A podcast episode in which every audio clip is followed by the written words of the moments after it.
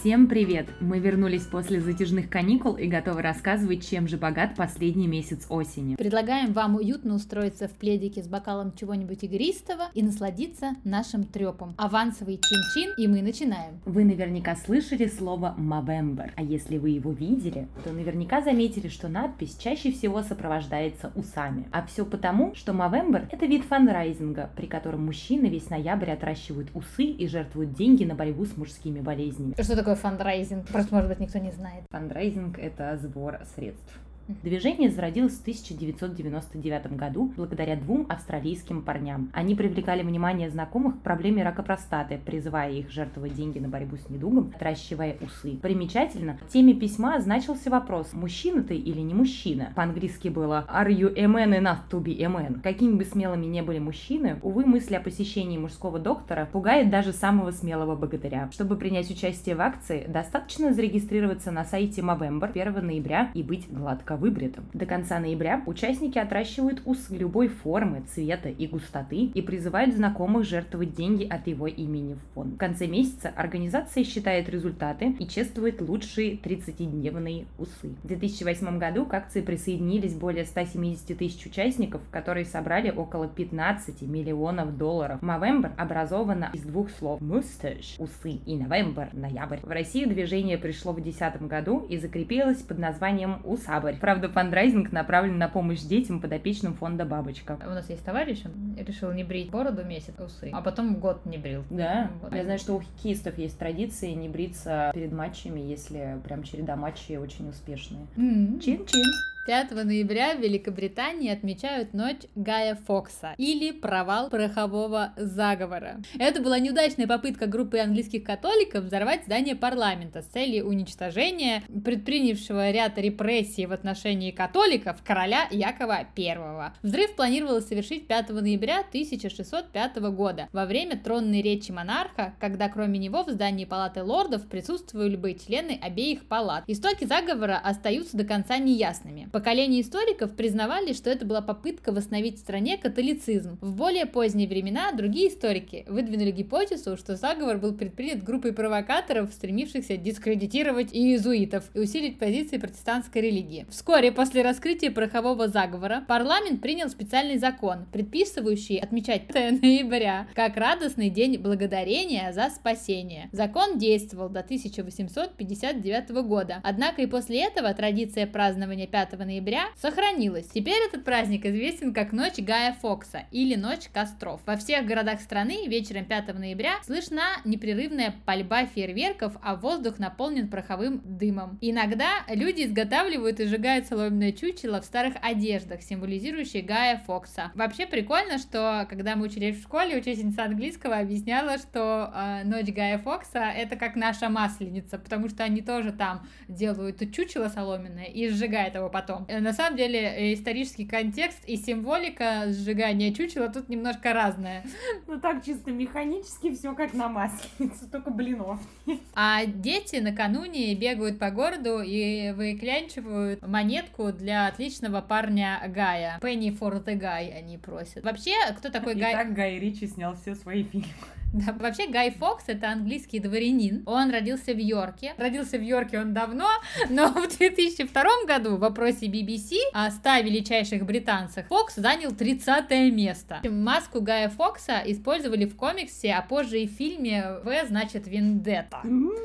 И, собственно, эта маска, вот эта белая с усами черными, она превратилась в интернет-мем и символа протестного движения, в частности, акции «Захвати Уолл-стрит». А сам дизайн маски разработал художник-иллюстратор Дэвид Ллойд в 1982 году. Еще прикольно, что с течением времени слово «гай» в английском языке стало нарицательным, а на деле это просто было его имя. Вначале «гай» обозначало чучело, затем одетого человека, а со временем вернулось в Великобританию через американский английский, где оно трансформировалось в жаргонное обозначение любого молодого мужчины. Чин-чин! 17 ноября в Италии отмечают День защиты черных котов. Ты должна заиграть песня «Жил да был Черный кот за углом. Праздник появился в 2007 году благодаря итальянской организации по защите прав животных. Итальянцы свято верят, что хвостатым такого окраса нужна защита из-за человеческих предрассудков. Свет, вот у тебя есть предрассудки? Да, в смысле, что черный кот дорогу пере... перейдет? Ну смотри, это у нас считается, что это плохая примета, а в Англии это к добру и счастью. А в Италии к чему? Если они хотят защищать э, котов. А в Италии менялось, так же, как и во всей Европе. Какое-то время было хорошо, а в какое-то время кошки такие считались дьявольскими отродьями или слугами сатаны. И поэтому их сжигали, когда охотились на ведьм. Кошмар какой. А сейчас они пытаются их защитить, и в день праздника в Италии открываются специальные информационные пункты. Они рассказывают э, о черных котах, об их особенностях, ломают стереотипы, все стереотипы, связанные с черными кошками. Даже организовывают специальные фестивали, где приюты выставляют своих подопечных черных котов, которых можно забрать домой. Чин-чин. 18 ноября отмечает свой день рождения Дед Мороз. И делает это он сравнительно недавно, всего с 2005 года. Традиция зародилась э, в Великом Устюге, хочется верить, что я правильно сказала. А считается, что именно в этот день там наступают первые зимние морозы. На родине персонажа праздник отмечают с большим размахом, а во всех городах-резиденциях работает специальная почта, где можно отправить поздравительную открытку. И в целом этот праздник не казался бы мне настолько интересным, чтобы рассказывать о нем, пока я не наткнулась на недавнюю статью Света в «Комсомолке». В ней говорится, что прообраз персонажа появился в древнеславянской мифологии, прижился в том понимании, которое оно есть э, сегодня, только в 19 веке. За это время э, Дед Мороз поменял несколько имен. Он был Мороз Иванович, Морозко, Святой Николай. А после революции в начале 20 века дед вообще стал аутло, как элемент религиозного праздника. Но после он вернулся как символ Нового года, уже такой прям светский. Еще ребята назвали имена региональных Дед Морозов. Это вот как раз тот факт, который меня сильно взволновал. Сразу скажу, что пока писала текст, я почему-то представила себе всех этих товарищей, как э, в передаче «Поле чудес», где Якубович с микрофоном в руках представляет гостей из регионов России и предлагает пройти к барабану. Итак, встречайте. Юшта Кугыза из Марий-Эл с внучкой Лумудыр. Хелмучи из Чувашии с внучкой Юр Пике.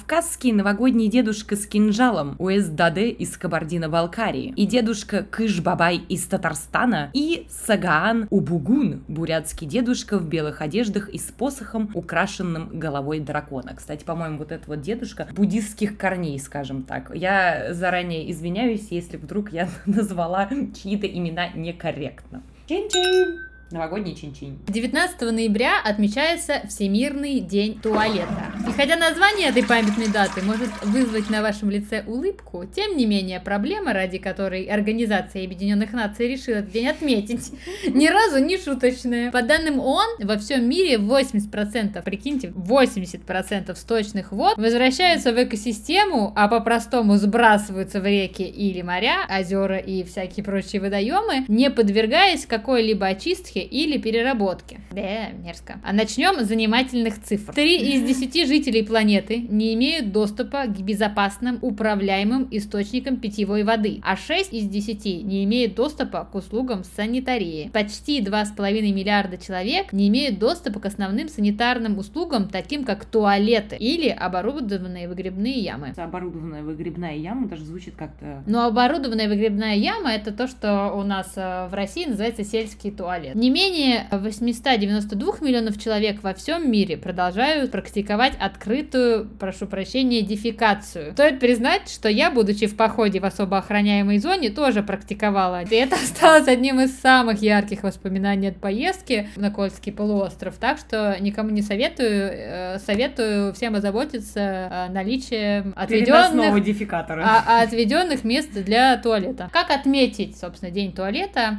Во-первых, э, я призываю всех почитать об истории туалетов. И тут я вам сейчас немножечко расскажу, так что можете считать, что почитали. Итак, э, история туалетов, напоминающих современный, рука об руку идет с развитием подачи воды в города и начинается в Древней Греции, где впервые в Европе начали строить акведуки. Прикольно, что знаменитый римский водосток, который назывался Клоака Максима, построен до нашей эры. И название водостока стало нарицательным словом и используется в современном языке языке как что-то крайне отвратительное и нечистое. Вот, вот в эту клаку его засосало и прочее. Слышала ли ты когда-нибудь такую фразу «насиженное место»? Конечно. Вот эта история с насиженным местом появилась как раз-таки из-за того, что а, в Риме, когда стали делать каменные сидушки для туалетов, ну вот эти дырки в камне, римским э, знатным людям негоже было своей попой теплой садиться на холодный камень. Поэтому рабов специальных отправляли сидеть на этом камне и насиживать, чтобы когда приходила светлейшая попа, она садилась на теплое, на насиженное место. Еще хотела рассказать вам, что первый общественный туалет был открыт еще до нашей эры, опять-таки в нашей любимой Римской империи. В те далекие времена туалет был роскошью, и только знатное сословие имело право им пользоваться. А чем пользовались все остальные сословия? Ну, они либо просто открытую, а, открытую дефекацию практиковали, да, но в Риме, конечно, для совсем бедных людей ставили на улицах города такие большие вазы. Чаши. Чаши, да, ну то есть они прям были гигантские, в человеческий рост, и люди просто на них садились и как бы... Ты такой сидишь э, в центре города. Но, естественно, для бедных, для бедных в центре города никто не устраивал. В каких-то задворках были эти кувшины. А в центре такой, города... Типа, с красной пресни на Выхино поехал покакать. Ну, там ну, были поменьше расстояния. А в центре города были нормальные, по тем временам, э, здания, в которых были туалеты. И император Веспасиан разглядел в, в этом туалете, значит, финансовый интерес по легенде, когда он рассказал своему сыну, что он хотел платные туалеты делать, его сын удивился и говорит, как так, невиданное дело наживаться на туалете, всем же нужно ходить. А император после того, как он открыл этот платный туалет, принес мешочек с деньгами, потряс их перед носом своего сына и сказал, видишь, чем пахнет? Вот, а сын сказал, ничем. И он сказал, видишь, деньги не пахнут.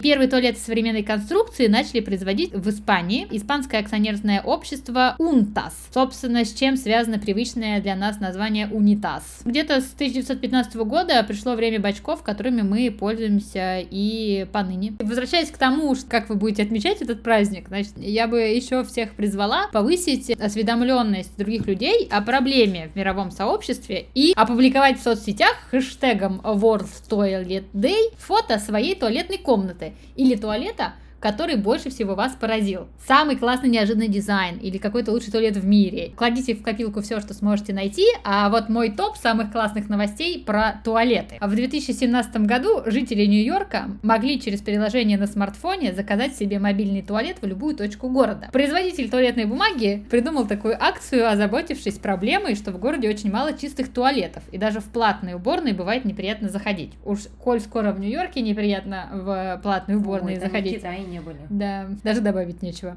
Вот. А в Токио, если говорить про Японию, этим летом появились прозрачные туалеты. Они сделаны из умного стекла, который перестает быть прозрачным, когда в кабинку заходит человек. Всегда видно, когда туалет свободен или занят, потому что вот эти наши туалеты, которые на улицах стоят, там же типа закрыта дверь и непонятно, он занят или нет. А так ты идешь по улице и видишь, что типа стекло прозрачное, и ты видишь туалет, знаешь, там никого нет. А в тот момент, когда кто-то заходит и закрывает за собой дверь, стекло становится типа матовым. А если вдруг что-то сломалось? Ну, и надеюсь, что в Японии с их э, технологиями ничего не ломается. Хотя, возможно, и ломается. Ты просто сидишь в этом туалете и выйти Да. Вот. А новые уборные вообще появляются в японской столице в рамках проекта модернизации городских туалетов Tokyo Toilet Project, который стартовал в 2017 году. Прикольно, что для планирования и создания новых уборных привлекли 16 разных креаторов со всего мира. Но, конечно, по-моему, там больше японцев. Так что отмечайте день туалета, радуйтесь, как классно, что мы можем с вами ходить, надеюсь, все, кто нас слушает, в свои туалеты. И, э, теплые туалеты, заметьте, тепленькие. Да, не насиженные, а просто тепленькие. И давайте сделаем так, чтобы в мире стало больше туалетов. Чин-чин. 29 ноября в России отмечается День буквы Ё. 29 ноября 1783 года состоялось заседание Академии наук, на котором постановили ввести отдельную букву для фиксации фонемы «ё», как йога, йогурт, вот это вот на письме. Э, стали писать ее. Первой печатной книгой с использованием привычной нам буквы Ё стало произведение поэта Ивана Дмитриева, который был уроженцем Симбирска. Симбирск – это старое название города Ульяновска. Между прочим, в 2005 году именно в Ульяновске установили памятник букве Ё. Вот, хотя буква Ё была предложена в 1783 году, а в печати у стала употребляться с 1795 года, отдельной буквой она долгое время не считалась и в азбуку официально не входила. Это вообще, кстати, хар- характерно да, для новых букв, которые появляются. Такой же был статус, например, у и краткой, который, в отличие от буквы Ё, был обязательным к употреблению еще в 1735 году. Вот, кстати, академик Грот в своем русском правописании отмечал, что эти две буквы, ее и краткое, должны бы также занимать место в азбуке. Очень долгое время это было лишь пожеланием. Блиц классных фактов с Википедии о букве ее. При передаче радиосообщений по буквам передача ее не предусмотрена. И а в азбуке Морзе... отщепенец. Отщепенец. И в азбуке Морзе также не предусматривается передача буквы Ё. Странно, что нет движения, которое защищает букву Ё. Да, но я думаю, что скоро появится. А вот, в кириллической версии шрифта Брайля букве Е и Ё соответствуют разные знаки. Ей! В русском языке около 12,5 тысяч слов с буквой Ё. Из них около 150 на Ё начинается и около 300 на ё заканчивается. Можешь предложить мне какое-нибудь слово, которое заканчивается на ё? Все. Молодец, пятерка. Существует редкая русская фамилия Йо, французского происхождения. Мне нравится русская фамилия французского происхождения. Так. Йо, одна буква Йо. А в французском языке она записывается четырьмя буквами, что неудивительно, потому что они там любят из-за той буквы. Все усложняют. Делать дети. Фамилия известного русского поэта Афанасия Афанасьевича Фета на самом деле была Фет. Вот эта фамилия немецкого происхождения, она была искажена при печати его первой книги. Вот так вот. А известность он получил уже под фамилией Фет, хотя он Фет. Последний факт, э, не такой веселый, но семья Йол, Елкиных из Барнаула сообщила, что в 1930-е годы их предок лишился наследства из-за того, что оно было оформлено на Елкиных. Представьте. Кошмар. Вот так вот. Отмечаем день буквы Ё. Ставим везде э, две точки над буквой э, Е. Не ленимся. Не ленимся. И чин-чин. 18 ноября день оккультизма. Это, прости, что? Ну, оккультные науки. А, а как отмечать? Как, как? Шабашем. Окей. 19 ноября Международный мужской день. Сразу после Дня оккультизма. Примечательно, да? А 21 ноября день тыквенного пирога. Как-то прям все вместе очень слилось. Мужчины, оккультизм и тыква. Да, как будто это а, Хэллоуин, разделенный на три дня. Чин-чин!